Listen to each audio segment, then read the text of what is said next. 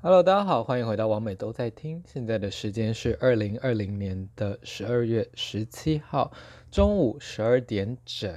没想到我竟然可以在这么早的时间开始录 Podcast。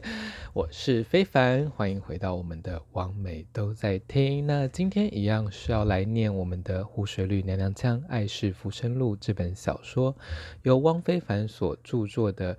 性爱自传，男同志性爱日记小说。那这本小说是纯属虚构，如有雷同，纯属巧合，就跟这一个 podcast 的内容一样哦。二零二零年快过完了，现在已经是十二月十七号，再过十三、十四天，哎，不到十四天，今年就要结束了啊。今年因为肺炎的关系啊，因为疫情的关系，全球动荡不安哦，哎，死了很多人，很多人生病了，很多产业受到影响，很多呃旅游没有办法做了。那尤其是像我的其中一个职业呢，是变装皇后，那在现场表演的部分呢，的确也是受到了一些顾虑跟影响哦。那其他的以现场为主的表演艺术行业更是不用说了，就是大家就是非常的辛苦，本来已经很辛苦了，现在就是更辛苦。那大家都期待二零二一年就是会更好，但是我觉得在疫苗还没有这么快的全球普及化之前呢，真的是很难了。而且说真的，武汉肺炎就像是突然空降的，我们不知道什么时候突然又再一个。什么不知道哪里来的病毒之类的，哎，病毒这种破坏的力道啊，跟这个长成的速度，可能我们科学目前是比较难以去及时的跟上去根治哦。所以你看，一个肺炎搞得全球这样子，然后再来几个，真的到时候不知道怎么样哦。好啦，这个。消沉的话题就到这里，让我们继续来念我们的故事吧。那前两集由我们的山大王跟小伟来当我们的客座嘉宾哦，那我觉得蛮热闹的。但是我觉得以后就是要调整一下，多几个麦克风来录，或者是大家要对准同一个麦克风录，因为那个时候我就是一直在移动麦克风，所以有很多叽叽嘎嘎的声音哦。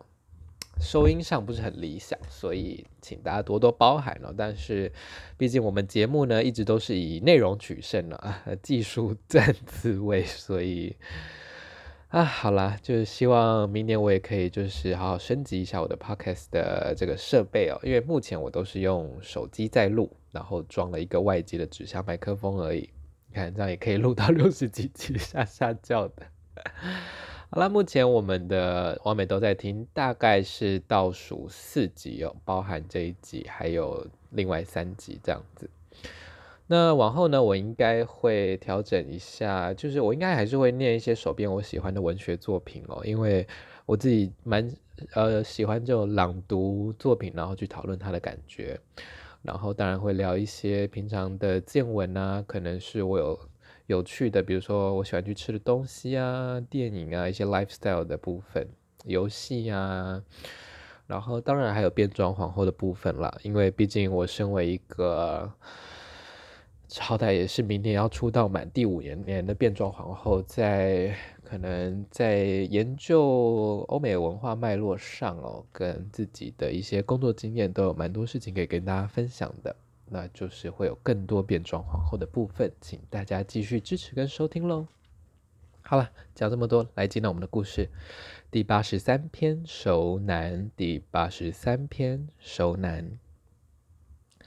进到旅馆，他把桌上的杂物清空，恭敬的开始摆好便当、饮料、纸巾，还帮我把吸管插上。如果不是我要吃的话，还以为他是在准备祭祀呢。亲熟男、熟男、老 gay、长辈、daddy、老年男同性恋，在情欲市场上会有哪些困境呢？年老色衰，各种疾病，硬不起来，体力不佳，而又要多老才算是所谓的老 gay 呢？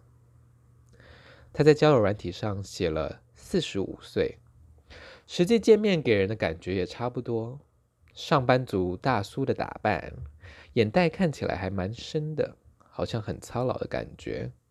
因为肚子很饿，所以表示我想要先买吃的。他的态度之顺从，好像我是他的主管一样。进到了房间，为我准备好餐点之后，他便先去洗澡。他非常的温柔，温柔到让我有点不自在。他的手像是在抚摸易碎品一样，小心翼翼地划过我的肌肤，一边微微的喘息说：“你的皮肤真好，就像奶油一样。”让人不禁想，他是不是很久没有打炮了呢？还是我真的那么对他的胃口？他的屌蛮硬的。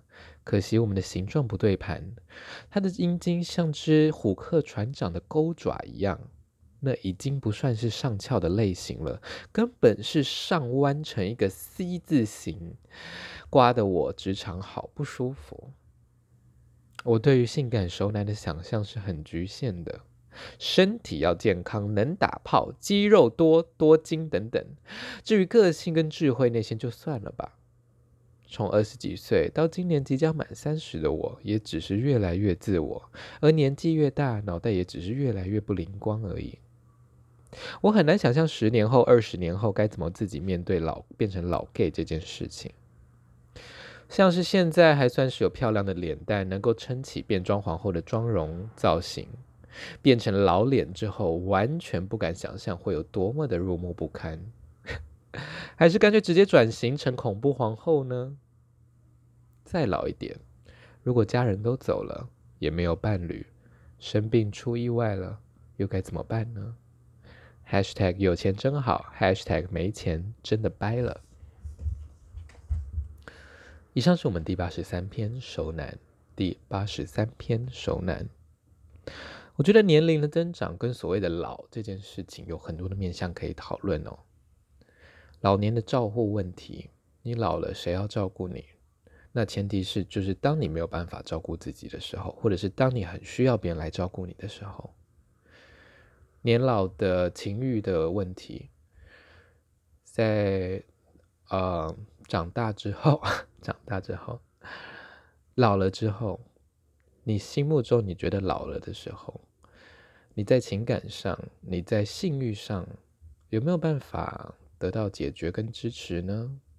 没有人爱你的话，你至少有没有一个管道可以有所谓情欲方面的出口呢？很多人可能会想说，那你怎么不自慰就好了呢？那如果我没有办法自慰呢？如果我就是很需要另外一个人的体温呢？另外一个人的交流呢？大家觉得多老算是老 gay 呢？或是多老对你来说是老？老人呢，就是在交友方面，这边讲老 gay 是因为我本身是男同性恋哦。那呃，我相信 lesbian 或者是任何性倾向哦，在年龄的对于情欲市场的一个影响都是有一定的程度的。当然，我发现蛮多年轻男同志会喜欢大叔的，但这个大叔指的是什么大叔呢？这个大叔是要能够做爱吗？这个大叔是要能够付钱包养你吗？这个大叔是要能够对你百依百顺呢，还是想要羞辱你呢之类的？每个人对大叔都有不同的想象哦。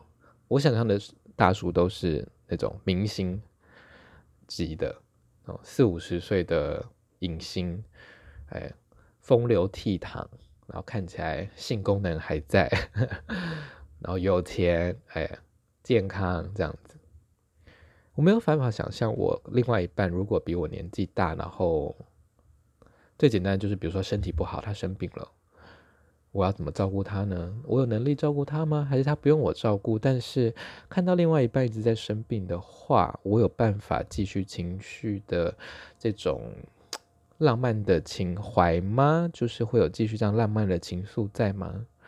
因为像我自己哦，我的呃一些长辈都是在呃那叫什么，几乎算是植物人的状态下过世的，就是躺在那里啊，他没有他就插管啊，就不能动啊，然后没有办法给回应啊，所以你不知道他到底是睡着了还是清醒的，你也不知道他的意识的状况怎么样。他就是一个长辈的形状，但是他就是整天在病床上插在那里，对，然后一定要有一个呃照护的人在旁边帮他弄补补那个嘴唇上，因为他嘴唇干没有办法合起来啊，所以就是嘴唇要弄水啊，身体要擦澡啊，排泄物要清啊。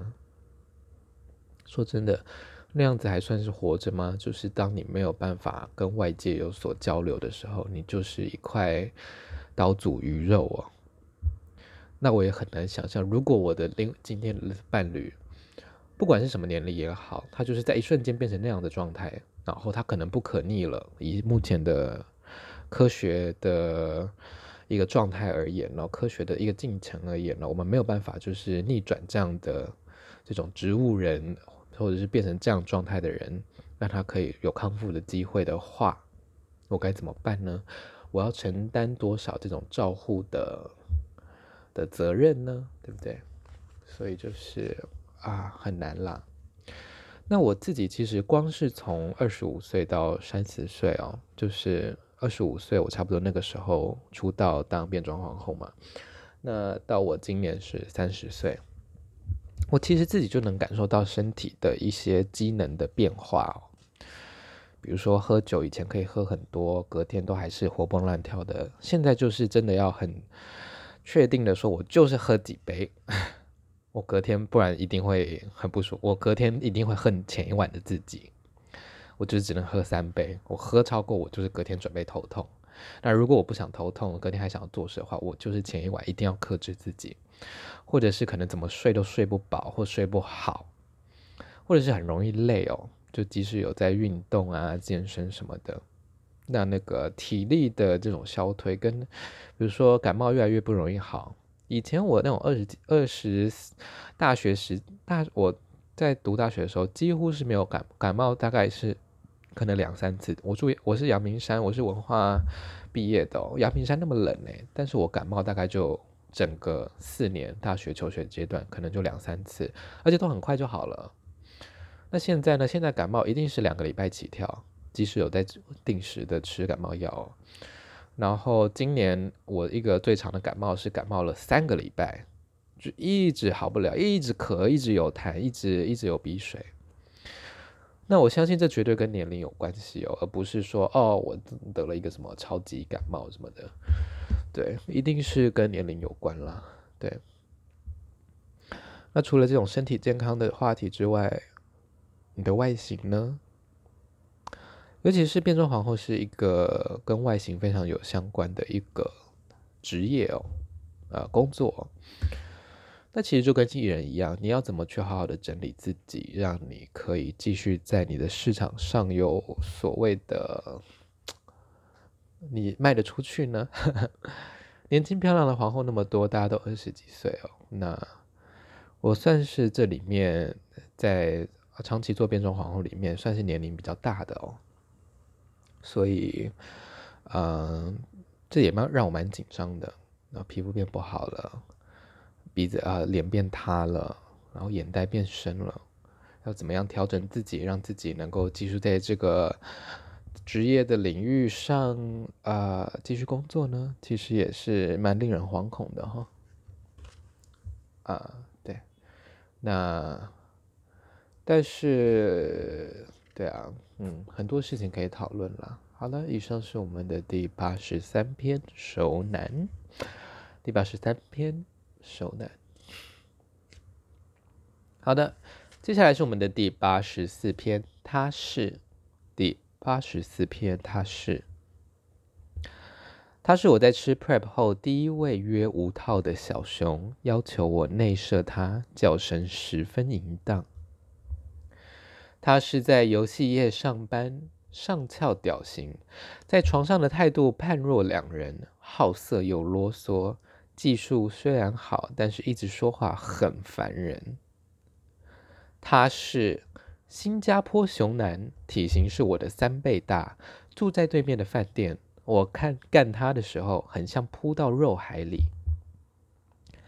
他是香港人，见到我的时候一直怕我很娘，一同走去他饭店的路上，我就在脑中决定，待会要很粗暴的干他。他是日本人，十分啰嗦，虽然技术很好，一直问舒不舒服，让我在黑暗中不停的翻白眼。他是台湾人，他的母亲最近身体不好，他有来按我的粉专赞，现在偶尔还会看到他来按赞 po 文。他是一位黑框眼镜鲜肉，邀请我一起去咖啡厅念书。但我只想在床上舔遍他精壮的身体，拧爆他的胸肌。他是住在附近的年轻瘦台客。打完炮之后，我们关灯睡觉时，他还一直在玩手机，我便直接离开，走路回家。那天的半夜还蛮冷的。他是名老师，骑摩托车来载我。我们去行义路泡汤屋。拿下安全帽，才发现他是秃头。汤屋的钱是他出的，所以帮他吹的时候，我也特别用心。他是 Top，那天我们住在汽车旅馆，虽然他硬不起来，但还是一直想要做，搞得我整晚失眠。他是在台北工作的台中人，有在跑马拉松。三十八岁的他，屁股跟大腿都很结实。后庭也很会夹，很紧，但身上有一股淡淡的老人味。他是在美国读书的美术系学生，回台湾的时候，有时候会一起出去玩。接吻的时候，我发现他有口臭。他是混血儿，飞机迷，因为娃娃脸的关系，所以看起来像大学生，其实已经三十好几，但笑容非常可爱。背部的肌肤十分粗糙。要射的时候，脸上要高潮的表情也非常可爱。他是在美国长大的台湾熊男，喜欢被舔奶头，讲话的时候有香港腔，奶头上有一圈毛，肉肉的身体干起来很舒服。以上是第八十四篇，他是第八十四篇，他是。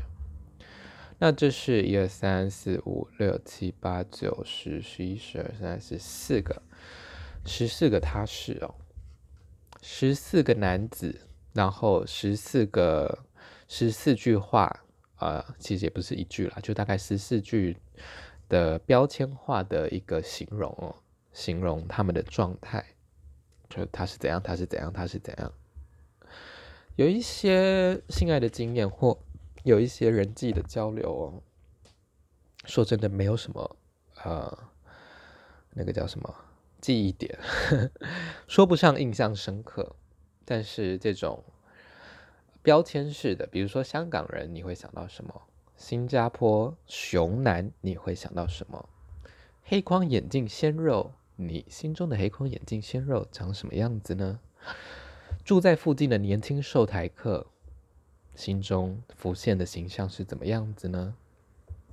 这种标签化的语言哦，然后形容简短的呃一些交流的过程，就我相信这十四个他是哦，在你们的心中可能都会浮现不同的形象哦。那我也觉得这一篇是一个蛮有趣的照样造句的一篇，那也把我这些经验汇整起来弄成一篇。因为说真的，这些要写成一篇。还蛮无聊的，因为就是一般的做爱或者是很普很简短的交流啦，所以把它汇整成一篇呢，就是哇，就是这些人我记得他的这些点，比如说混血、飞机迷，或者是有口臭啊、呃，有老人味，然后整晚失眠什么什么的。那对，所以这是这样的一篇哦。那我觉得。像我常常推荐大家书写自己性爱的经验嘛，或者是约会的经验，或者是情欲的经验也好。那我觉得这个他是怎样怎样怎样的这种简短的标签化的一个记录，是一个蛮好的练习。你可以先从这样练习，就是哦，他怎么样，身体状况怎么样，他是什么人，他有什么特殊的特征，或者是我们在交流的时候有什么样的特别让我印象深刻的事情，比如说叫声很大。那这样子，那你做了一个记录之后，之后再来填补中间的一些形容哦。像我就会写说当天的天气怎么样啊，环境怎么样啊？他的态度怎么样啊？他态度对我造成的一些影响也好，他身体的状态给我的感觉，他的皮肤、他的器官、他的毛孔、他头发发间里面的气味，那你再去细细描写这个这些细节，我就可以成为一篇还蛮。应该说引人入胜吗？就是把人家带回你的记忆的一篇故事哦。我就是这样子慢慢的去编织这本书的。好了，这是第八十四篇，他是。好的，接下来第八十五篇、第八十六篇，这个赌城三温暖跟美国美国这两篇是。呃，之前就念过的，那你大家可以去听之前的 podcast，这个赌城三温暖跟美国美国，我已经在之前念过了，应该是吧？我看八四八七，对对对，那大家可以去翻前面的 podcast 哦，这两篇在前面就念过了，所以有兴趣听的人呢，可以去听我们前面的赌城三温暖这一篇哦，是收录我们第八十五、八十六篇，那我们就先跳过。那赌神三温暖的那一集的呃标题应该就叫赌城三温暖，所以大家回去看就会找到了。好，那八十四篇之后呢，我们直接跳到第八十七暗房里的金鱼。第八十七篇暗房里的金鱼，不确定是不是都是同一个人，但是特征都差不多。他们会在暗房四处寻屌。摸到的时候，通常会从根部开始，用虎口束住阴茎，测量粗度，手掌张开，往上抚摸，探测屌型。到顶的时候握住，捏紧，看硬度。一旦符合标准，就开始爱抚口交，遵循 SOP 的机械式搜屌，在黑暗中有如猎食者一样。身高只有一百六十公分左右，以肌肤弹润的程度而言，应该是二十几岁。白净的瘦扁屁股，白净瘦扁，但屁股还蛮圆翘有肉的。有时的时候会被拉出去，有时会在暗房解决，端看当天的客人多寡。我曾经被拉出去三四次，因为他的特征跟套路很像，所以我第二次就记住他了。后来在暗房被他摸到，我就大概知道又是他。矮小的他会拉着我快速寻找房间。进了房，如果屌软掉了，他会立刻跪下来帮我吹硬。他自备的保险套是有颗粒的，我曾经被有颗粒的保险套干过一次，感觉就像是被狼牙棒捅肛门一样。万万没有想到有人会如此钟爱如此的商品。当屌的硬度达到他的需求，他会马上帮我戴上套子，然后在床垫上摆好背后式。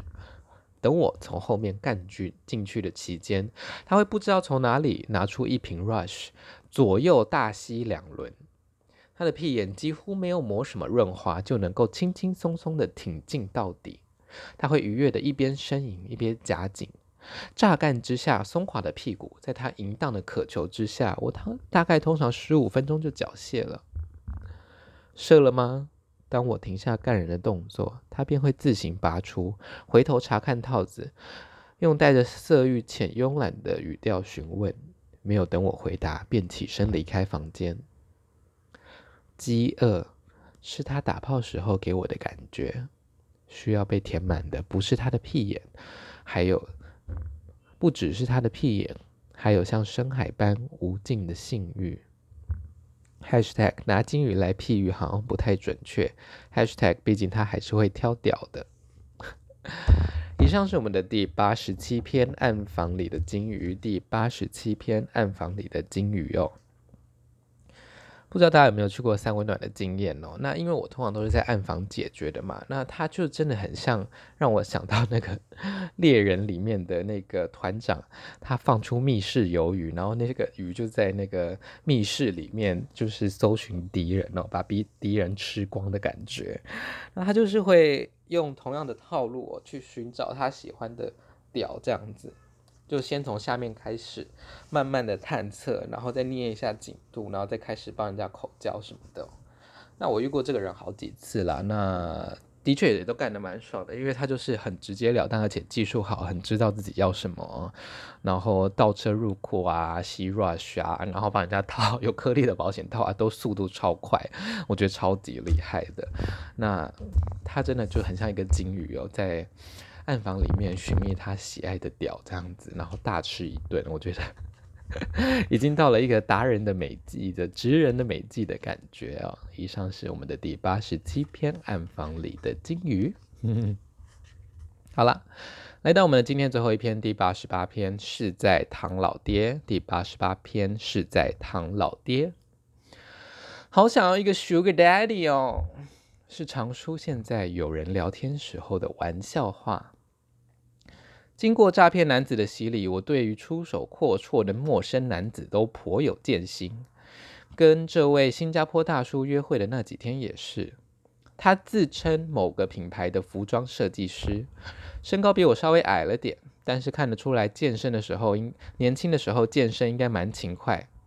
来台北差旅要我作陪，他在中山北路上租了一间新改装的短租套房，出游的费用都是他支付的。吃饭、下午茶、看电影等等，虽然都不是什么大钱，但就算我和男友出去，也都是各自付账，所以我并不是很习惯，不过也不反对就是了。毕竟他都是很干脆的刷卡走人。他最喜欢到信义区的百货逛街。我们到贵妇贵妇 贵妇百货二楼的日本品牌柜上时，看到店员笑盈盈的出来迎接，还拿了几件预留的商品给他看。看来是在柜上买过不少吧。去看了一场电影，他为了打卡，竟然直接在途中拍摄电影画面，还不时查看手机，没水准到一个不行。要去忍受一个我不爱的陌生人，真的要花很需要很多酬劳呢。我是那种没有办法乖乖听话的类型，当然，可能也是没有遇过真正大撒钱的唐老爹。那种每个月提供包养一定的，那种每月包养提供一定的金额，但需要随传随到，感觉好累。相较之下，卖淫似乎更适合我，收了钱提供定型化的服务与时间。人老了，想要年轻人作陪，只剩提供金钱一途吗？我是不是应该开始散播一些跟老年同志相处的一百种好处，或是跟老人做爱能够抗癌？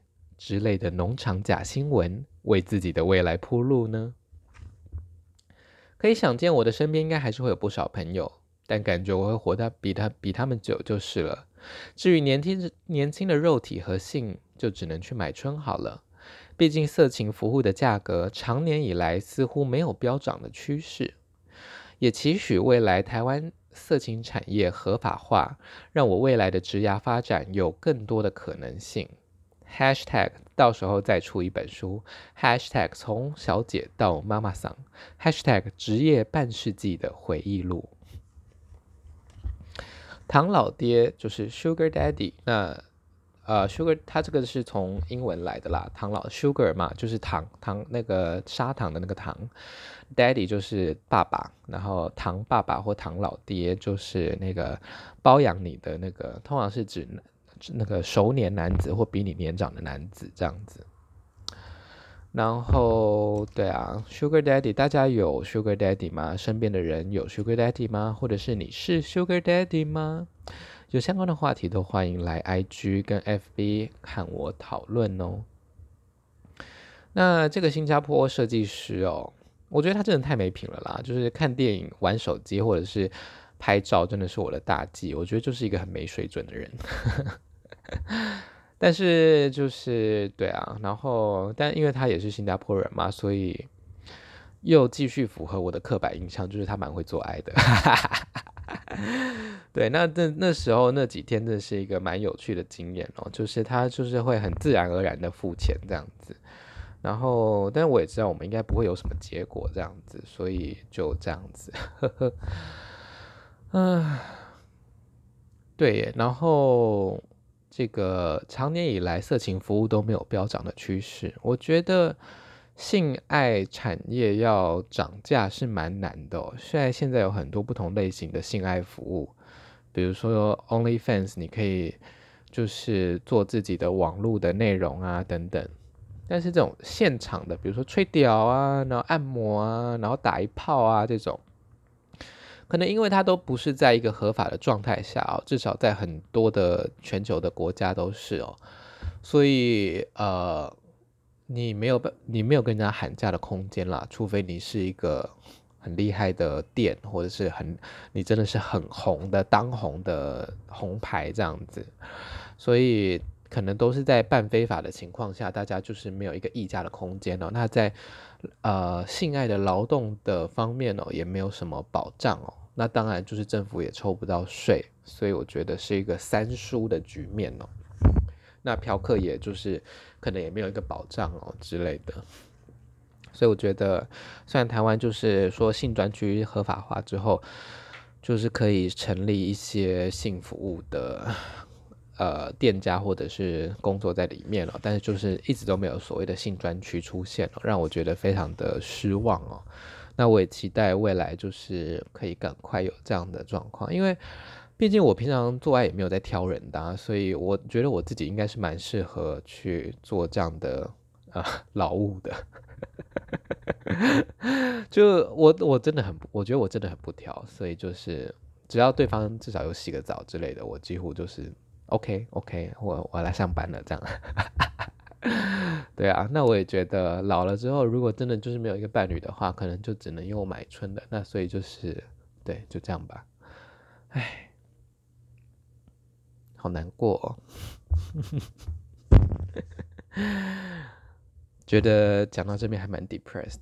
But whatever，这就是今天的以上四篇八三八四八七八八。是收录在我们的湖水绿娘娘腔爱是浮生路。那这本书，因为还是有一些灵性的朋友会来问我说想要买这本书啦。那呃，我自己是考虑再印个一百本吧，那就是慢慢的卖这样子。但应该是明年才会计划再去印刷哦，因为唉，今年没什么钱了，期待明年呃。可以多一些收入，让我可以继续有钱去印这个书。好，那就先这样子喽。今天的节目就到这边，王美都在听，我们下次见啦。喜欢我的节目的话，都麻烦关注或订阅 Apple Podcast，帮我留五颗星跟留言，谢谢大家。那有任何的回馈的话，都可以在 FB 或者是 IG 留言给我，也可以去看我的 YouTube，有很多的 Vlog 哦。那就这样子啦，大家下次再见，拜拜。